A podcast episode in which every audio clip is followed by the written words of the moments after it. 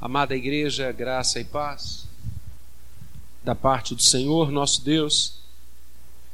Bom saudar a igreja nesse início de ano, 2019 chegando, chegando com muita novidade, com muita coisa acontecendo. Geralmente a primeira semana de qualquer ano é uma semana tranquila, amena. No Brasil não, né? Mudança de governo, mudança de tantas coisas. Foi uma semana bastante agitada, bastante cheia de falas, de ideias. Isso é bom. Isso é muito bom. Que Deus abençoe o nosso Brasil. A pastoral de hoje caminha nessa direção, estabelecendo que nós devemos todos, como brasileiros, como diz a palavra feliz, a nação cujo Deus é o Senhor buscarmos a face dele para abençoar o nosso país, abençoar os nossos estados que vivem em situações tão difíceis, tão complicadas, com dívidas tão intensas, pessoas sem receber. Ouvimos isso durante a semana de uma forma muito intensa. Que Deus tenha misericórdia e ajude o nosso país, não apenas nesse início de ano, mas sempre, para que o Brasil ocupe o lugar que ele foi destinado a ocupar no cenário das nações. Que Deus assim o faça. Muitos irmãos viajando, muitos irmãos aproveitando estes dias, vendo Maurício continua em Minas comendo pão de queijo e não tomando café. Como é que pode? Eu brinco com ele digo, rapaz, você é o único mineiro que eu conheço que não toma café. Ele vai retornar, já domingo que vem estará conosco. Graças a Deus por isso. O reverendo Vinícius está pregando na igreja do Riachuelo. A igreja do Jardim sempre cedendo dominicalmente seus pastores, viu, tia Sônia? Só aos domingos. Só aos domingos. Novo ano começa cheio de metas, né? Eu sei que você já fez algumas metas para esse ano de 2019. Voltar à academia, aprender inglês, né? comer menos, enfim, tanta coisa que você escreveu aí como meta, né? Quem sabe eu posso acrescentar mais uma a essas metas do ano que está começando. Você ler novamente ou pela primeira vez a Bíblia toda. Né? Basta que você é, cumpra este plano de leitura bíblica que a Sociedade Bíblica do Brasil faz e distribui para todos nós no finalzinho de cada ano, no início de cada ano. Aqui você terá uma perspectiva de capítulos todos os dias do ano, né? Se você ler em todos os dias do ano os textos que estão programados aqui, em 31 de dezembro, você terá lido novamente, aqueles que já o fizeram, a Bíblia toda, e aqueles que ainda não fizeram, pela primeira vez. Olha que legal, né? Então eu peguei vários destes é, é, portfólios aqui, desses prospectos de textos ao longo do ano, e a gente pode, pega depois comigo, eu vou levar ele para a porta, e se você quiser, você pode fazer isso. Hoje é dia 6, você só vai ter que fazer uma maratona dos seis dias até agora passados, né? Porque já vários textos foram indicados. Você dá uma lida, é rápido e gostoso pra caramba, e logo logo você terá completado toda a Bíblia em 2019. É uma meta maravilhosa, bendita no seu culto pessoal, no seu culto individual, você pode perfeitamente fazer isso para a glória de Deus. Primeiro domingo do ano, primeiro sermão de 2019, e eu exercendo as prerrogativas de pastor mais velho, né? O Alan me diz que eu sou fominha de púlpito. Eu sou mesmo, confesso, de forma ardorosa que sou, né? Mas eu falei para a equipe pastoral, olha, deixa eu pregar no primeiro domingo de manhã, e eles deixaram. Né? Não, tudo bem, pastor. São tão tranquilos nossos pastores, né? Tem juízo, né? Então abra sua Bíblia na manhã deste dia tão lindo que Deus nos dá. Estou brincando, nós temos uma comunhão maravilhosa pela graça de Deus. Há muitos anos, há muitos anos que eu todo primeiro domingo trago um texto, o mesmo texto, todos os primeiros domingos do ano. Eu prego no texto que nós vamos ler nesta manhã. Isso já acontece há algum tempo. Por quê? Porque eu creio que nós devamos começar o ano que está trazendo as suas primeiras horas, os seus primeiros encontros e notícias com a perspectiva desse texto em nossas mentes. Será muito bom atravessarmos 2019 com a certeza do que esse texto nos ensina.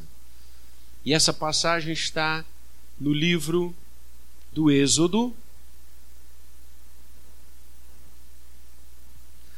capítulo 14.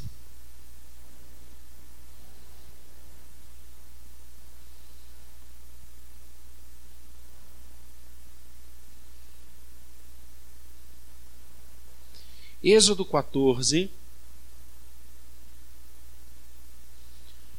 Nós vamos usar alguns é, versículos desse capítulo, mas eu quero ler com você especificamente do verso 10 até o verso 16. E você mantém a sua Bíblia aberta, porque nós vamos é, usar algumas expressões e alguns versículos, como disse, dessa passagem. Assim diz o texto santo. E chegando Faraó, verso 10, os filhos de Israel levantaram os olhos, e eis que os egípcios vinham atrás deles, e temeram muito. Então os filhos de Israel clamaram ao Senhor disseram a Moisés: Será, por não haver sepulcros no Egito, que nos tiraste de lá, para que morramos neste deserto? Por que nos trataste assim, fazendo-nos sair do Egito? Não é isso que te dissemos no Egito? Deixa-nos, para que sirvamos os egípcios? Pois melhor nos fora servir aos egípcios do que morrermos no deserto. Moisés, porém, respondeu ao povo: Não temais, aquietai-vos e vede o livramento do Senhor que hoje vos fará. Porque os egípcios que hoje vedes, nunca mais os tornareis a ver. O Senhor pelejará por vós, e vós vos calareis. Disse o Senhor a Moisés: Por que clamas a mim? Dize aos filhos de Israel que marchem, e tu levanta o teu bordão, estende a mão sobre o mar e divide-o, para que os filhos de Israel passem pelo meio do mar em seco. Vamos orar? Pai bendito, nós te louvamos pela chegada de mais um tempo histórico na vida de cada um de nós, na vida das nações que compõem o planeta Terra. Rogamos a tua bênção sobre este ano que se inicia, que o Senhor vá diante de nós, que a tua mão nos ampare, que o teu coração jamais se esqueça de nós, como certamente não esquecerás. Que a tua companhia vá ao nosso lado, mesmo quando enfrentarmos os vales escuros como a sombra da morte. Pai, fica ao nosso lado, nos dê da tua misericórdia, do teu carinho, fala ao nosso coração.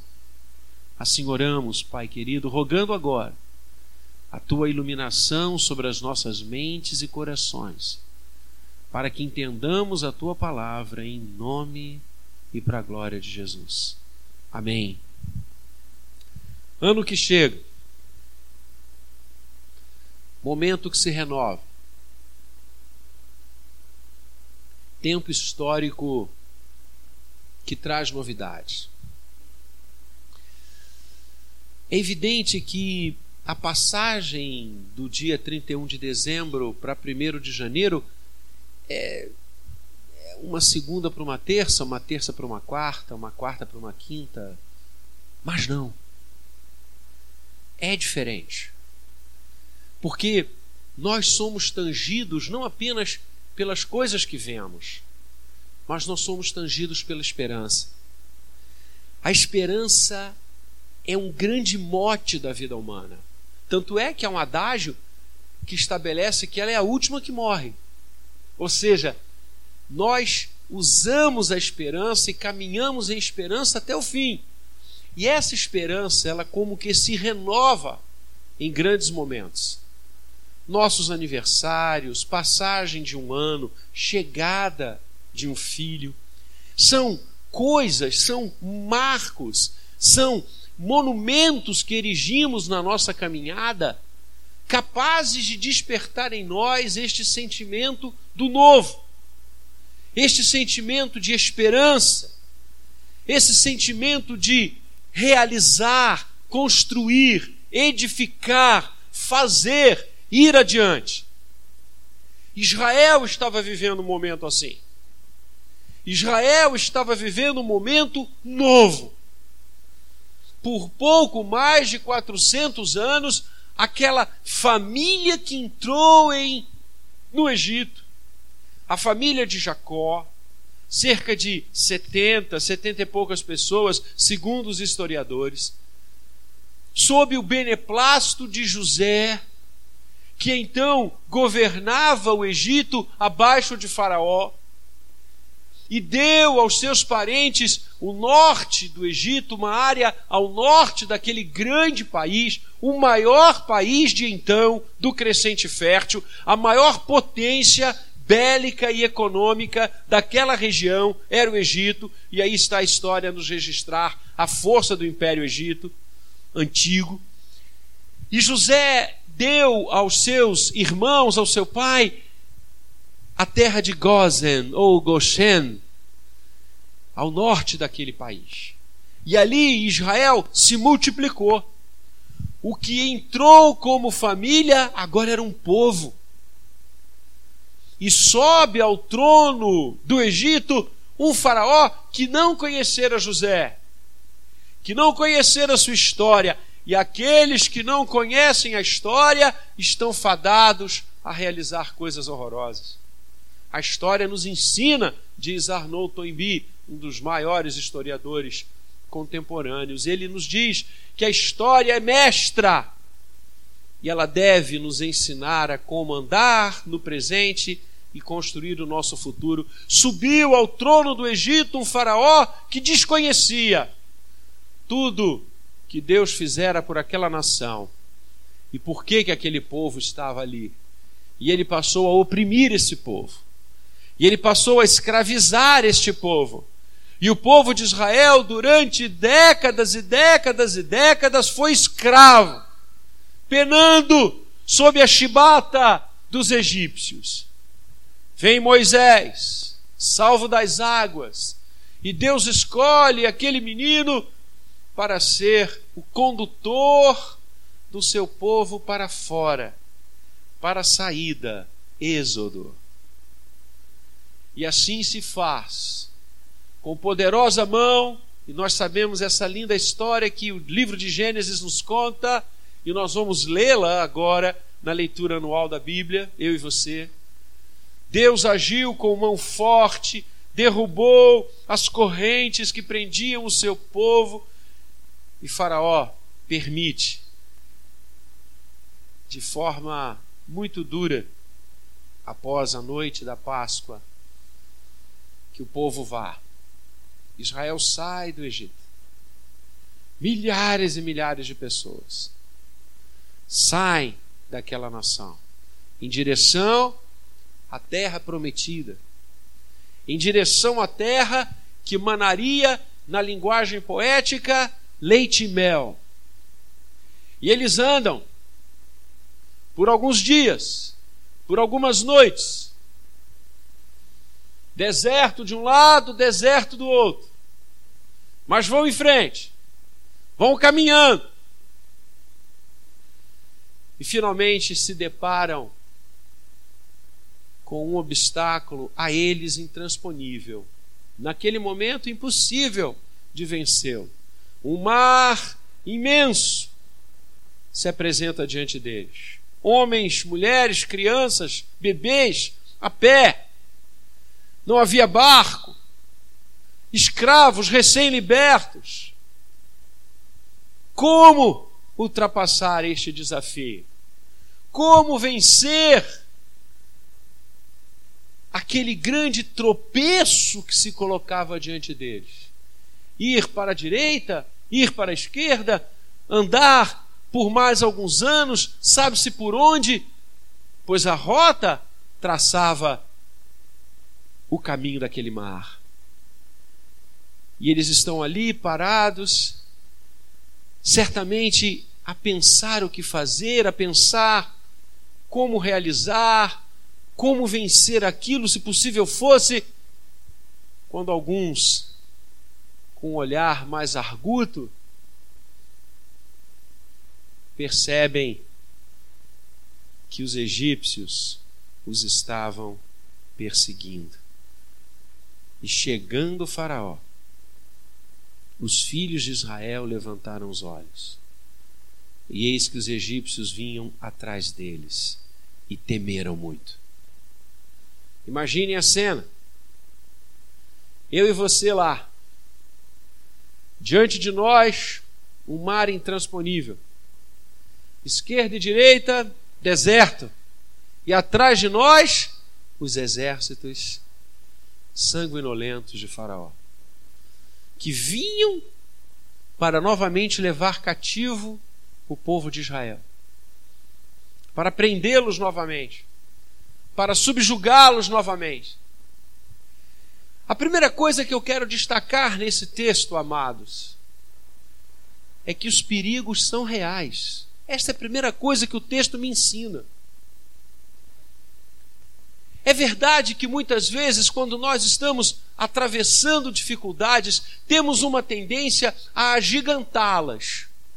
Temos uma tendência a torná-las muito maior do que elas são. A nossa psique é assim. Notadamente quando estamos com medo.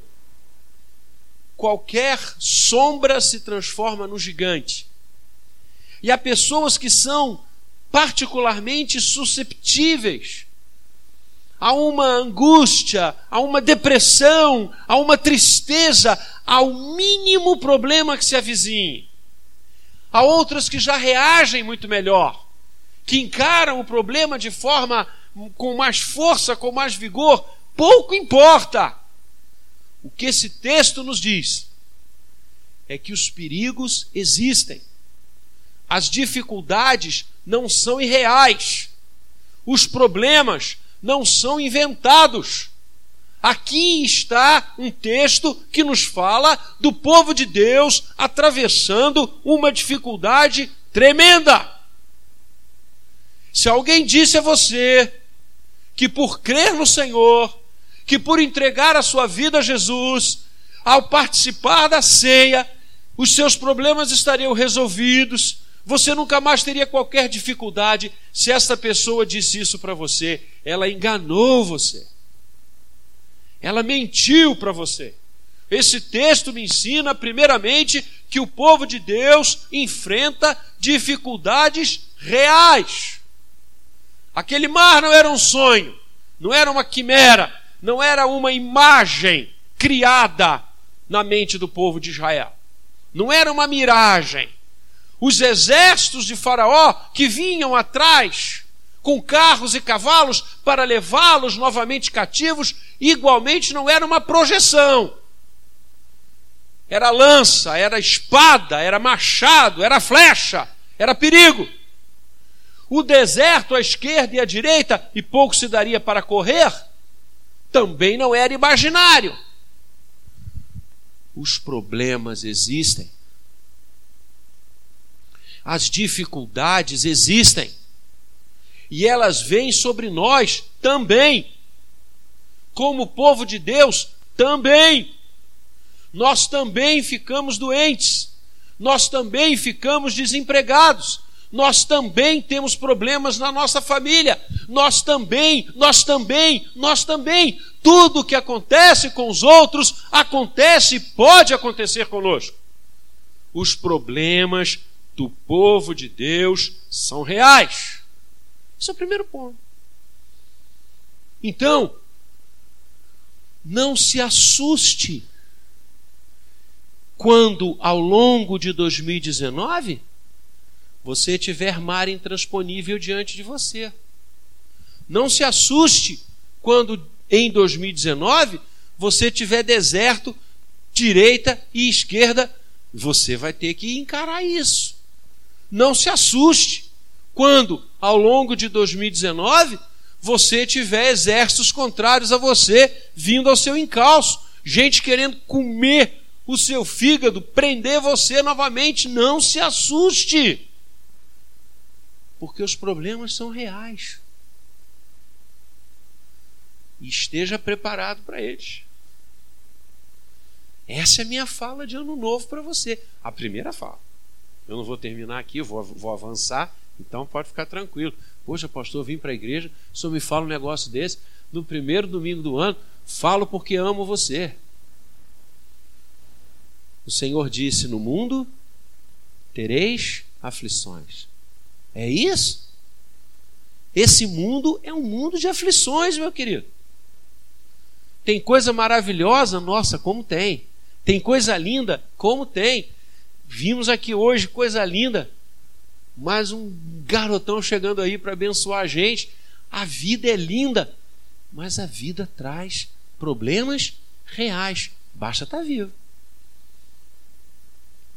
Então, primeiro ponto: o povo de Deus enfrenta problemas reais. Segundo ponto, segunda coisa que o texto me ensina. Vocês perceberam a reação do povo de Deus quando viram os perigos que os estava cercando?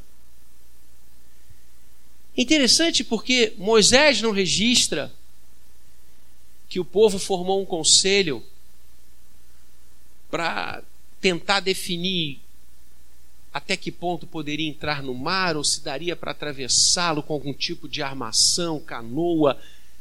Você não vê o povo é, preparados para enfrentar os exércitos de Faraó, se preparando para isso. Vamos fazer aqui uma estratégia. O que que o povo faz?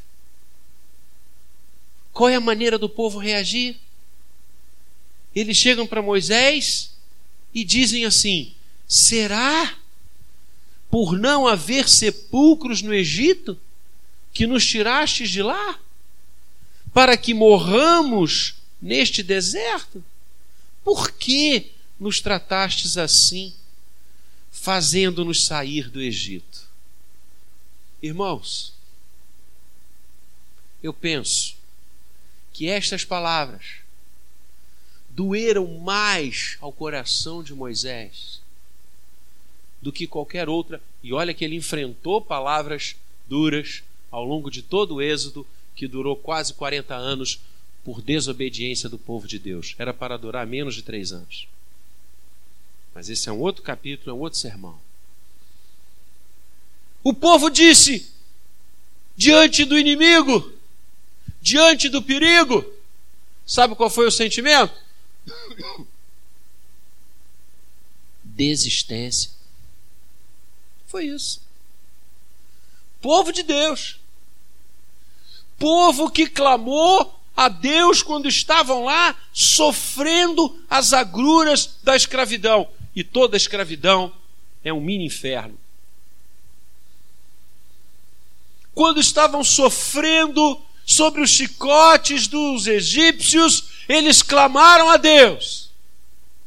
A ponto de quando Deus se revela a Moisés, lá em Êxodo 3, na sarça que ardia e não se consumia, o Senhor disse para ele: Eu ouvi o clamor do meu povo e vim para libertá-lo. Eu ouvi o clamor do meu povo. Aquele povo clamou ao Senhor. Por que, que não clama agora de novo no deserto? Por que, que não clama agora? Por que, que não se ajoelharam diante daquele mar para orar? Para dizer, Senhor, a tua boa mão que nos livrou do Egito, que fez tantos milagres, atua agora, Pai, e abençoa a nossa vida. Eles não fazem isso. Sabe por quê? Porque abraçar a derrota é a saída mais fácil. Vou repetir: abraçar a derrota é a saída mais fácil. Não dá trabalho. Não dá trabalho. Ah, vamos morrer aqui. Não tinha tumbas suficientes no Egito. Por que nos trouxestes para cá? Por que nos trouxestes para cá? Libertar-se da escravidão. Ser livre. Poder ter mulher, filho, marido, poder ter casa, poder trabalhar a terra, arar, vê-la, dar os frutos para isso. Não. Toda perspectiva do futuro some, percebam. Toda perspectiva do amanhã desaparece, porque o problema está ali. Esse é um risco que nós, como seres humanos, corremos, inclusive como povo de Deus quando os problemas acontecem, quase sempre nós achamos que é o fim. Quando um problema acontece de saúde, profissional, dentro de nossa casa, com algum filho, neto nosso, quando alguma coisa acontece de terrível, nós tendemos a achar que aquilo ali é o fim. E a nossa reação é igualzinha à do povo de Israel no deserto. Vamos abrir vala para morrer aqui. Vamos voltar para ser escravo. A gente desiste. A gente desiste. A gente se esquece da nossa história.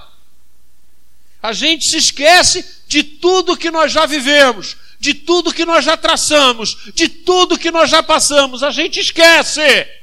Assim, ó e parece que nada tem sentido, que nada faz sentido e vão morrer. Era isso que esse povo estava dizendo aqui. A gente vai morrer. Não tem como fazer nada. Diante da gente está o mar, atrás da gente estão os exércitos de Faraó. Deserto, deserto, vamos abrir um buraco aqui e vão, vão dar, dar cabo da vida. É assim que a gente reage, queridos. E repara, povo de Deus, hein? a gente se esquece até do que Deus já fez na nossa vida. E não é isso que o povo está fazendo aqui? As pragas que o Senhor enviou sobre o Egito para libertá-los, tudo isso foi esquecido. O anjo da morte que entrou no Egito e livrou todas as casas onde o sangue estava nos umbrais das portas, uma referência explícita a Cristo Jesus, foi esquecido o poder de Deus de ampará-los, o anjo do Senhor que ia diante deles, tudo isso foi esquecido. Nós, muitas vezes, ou quase sempre, reagimos assim quando temos dificuldades diante de nós. Nós esquecemos das bênçãos do passado. Quem se esquece do passado não constrói presente e não saberá o que é o seu futuro. Você entendeu agora porque até aqui nos ajudou o Senhor. Ebenezer, por isso estamos alegres. O que, que significa essa frase? Até aqui nos ajudou o Senhor. O que, que essa frase nos ensina? Olha para trás e veja quantas coisas maravilhosas Deus fez. Veja como Deus agiu. Você está se sentindo sozinho? Veja ao longo da sua vida quantas pessoas já Deus levantou para abençoar você, para ajudar você, para abraçar você. Até aqui o Senhor nos conduziu, por isso estamos alegres. Nós temos uma tendência de esquecer os grandes feitos de Deus e só olhar para as dificuldades, que são reais, mas só olhar para elas. E é por isso que Moisés, ferido, ora ao Senhor. E a resposta de Deus é sensacional. Como sempre é. E a resposta dele é algo para nos conduzir ao longo do ano que começa. Se fosse outro,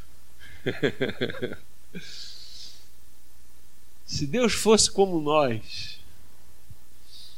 se ao invés de nós sermos a sua imagem e semelhança, o Senhor fosse a nossa imagem e semelhança, certamente raios seriam jogados ali em cima daquele povo para consumi-los inteiramente.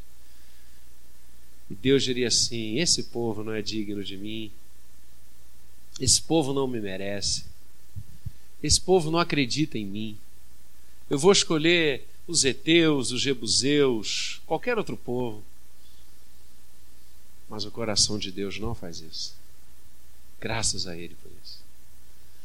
Então pode ter certeza, amado, que se ao longo de 2019, em algum momento, você virá o que esse povo aqui fez e se esquecer das bênçãos dele, se esquecer que ele está junto com você, se esquecer que o poder de Deus é maior do que qualquer dificuldade, do que qualquer mar, do que qualquer exército, do que qualquer deserto, se algum dia, ao longo de 2019, você se sentir assim, pode ficar tranquilo que o amor de Deus não vai ser menor por você. Porque não foi menor para com o seu povo e nunca será. Olha o que, que Deus diz. Moisés, dize, ordem, dize aos filhos de Israel que marchem. Uau!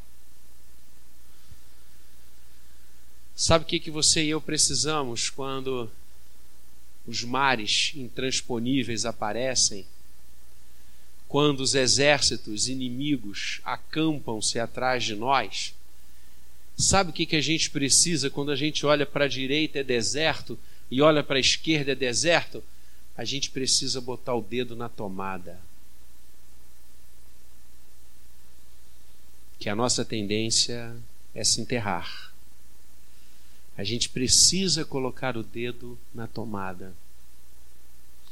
Momentos de crise geram imobilismos da nossa parte.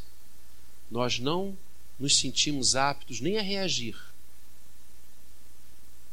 Há uma passagem com Abraão que eu acho significativa para isso que eu estou tentando dizer a você. Deus fez uma promessa a Abraão que ele teria filhos, mudou o nome dele de Abrão para Abraão, que significa pai exaltado, e ele não tinha filhos. E os anos se passaram, e os anos se passaram, e os anos se passaram, ele envelheceu e o filho não chegou. E aquela situação gerou para Abraão, Gênesis 15, depois você lê, gerou para Abraão uma tristeza, uma depressão, um abatimento, que ele foi para uma caverna. Ele se meteu numa caverna, foi lá para o fundo, tudo escuro, sentou lá e disse: Minha vida é uma inutilidade. Minha vida é uma inutilidade. Eu vou morrer, não tenho herdeiro. A promessa de Deus não se cumpriu. Eu acreditei lá atrás, acreditei à toa. E ele estava ali. Tadinho de mim, eu vou morrer. A promessa de Deus não veio. Ah, ah.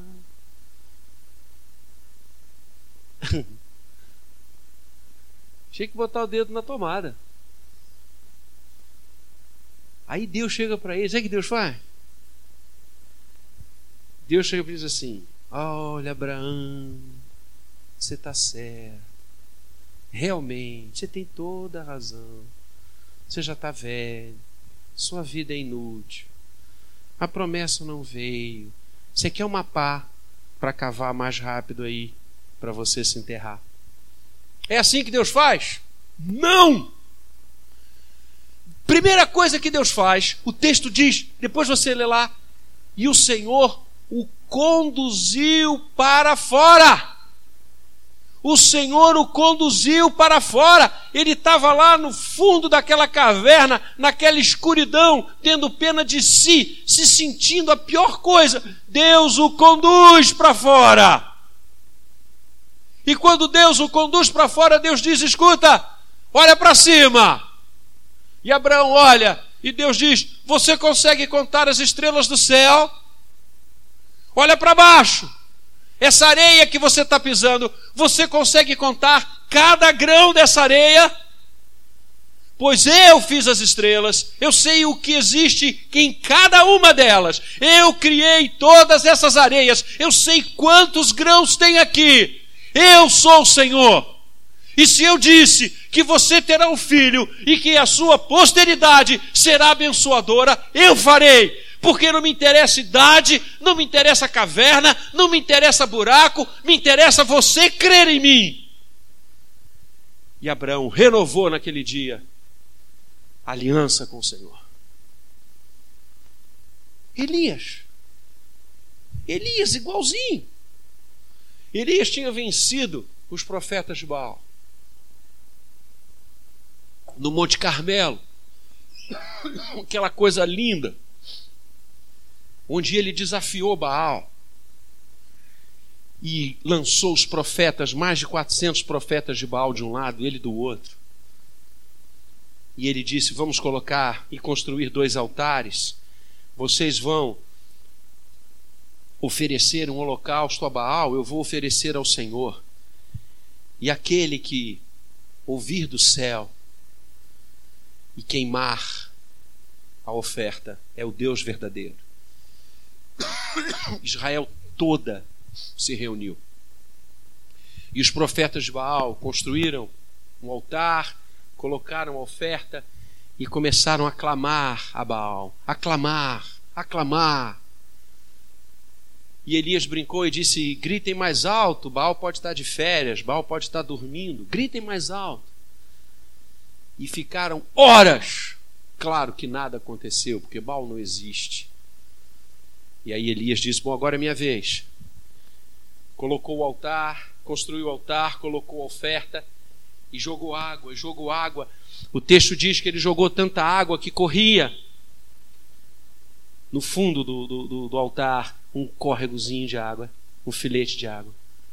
E ele falou: Senhor, prova a este povo quem tu és e os céus se abriram, e o fogo consumiu não apenas a oferta, mas o altar e lambeu toda aquela água. Que vitória! Que vitória sensacional! Que homem de Deus! Pois bem, logo depois deste evento, e havia uma rainha, Jezabel, uma pagã no trono de Israel, e quando ela soube disso, ela que já intentava contra a vida de Elias, disse: Agora chega, vamos matar esse homem. E Elias então sabe que a sua vida, mais uma vez, estava sendo perseguida por aquela rainha má, e ele então se retira e vai para o Horebe, Sinai. E ali ele novamente se esconde em uma caverna como Abraão havia feito séculos antes. E ele chega ali e ele ora. Alguém lembra da oração de Elias? Senhor, me leva. Senhor, me leva. Eu estou cansado. Eu estou sozinho. Ninguém ficou comigo. Os profetas de Baal me perseguem. Jezabel me persegue. Me mata, Senhor. Me leva contigo. Alguém lembra como Deus fez? Colocou o dedo de Elias na tomada. Deus não chegou ali para ele e disse: É, meu servo, você tem razão. Você está aí nessa luta há tanto tempo, você já está cansado. Olha, tadinho de você. Isso é real, esses perigos são reais, esses homens estão vindo matar você. Olha, Vamos fazer uma coisa, vem para cá, vamos embora, vou acolher a tua oração, vem. Não. Deus disse: primeiro Abraão, marche. Deus está dizendo a Elias agora, lá no Sinai: marche. Deus tira aquele homem da caverna, como fez com Abraão. E Deus diz para ele: Você não está sozinho. Levanta, cinge-te, volta para Jerusalém, porque eu tenho muita obra a ser feita lá. E eu guardei sete mil que não dobraram os seus joelhos a Baal. Há um exército de crentes esperando você. Larga essa caverna e volta. Marche. Se você hoje aqui está dentro de uma caverna, com medo da vida, com medo das coisas que estão acontecendo ou que podem acontecer, pois bem, o Senhor está chegando para nós hoje, no primeiro domingo deste ano, e está nos trazendo para fora e dizendo: vai, caminhe, marche, não desista, construa, edifique, ande. E se você não puder andar, corra. E se você não puder correr, marche. Mas não pare, porque eu sou o Senhor. É isso que o Senhor fez a Israel. Dize aos filhos de Israel que marchem, não parem, porque eu vou abrir o mar. E ele diz a Moisés: levanta o teu bordão, estende a mão sobre o mar e divide-o. E assim foi feito, para que os filhos de Israel passem pelo meio do mar em seco. Eu endurecerei o coração dos egípcios, os egípcios saberão que eu sou o Senhor. Então o anjo de Deus, verso 19, que ia diante do exército de Israel, se retirou e passou para trás.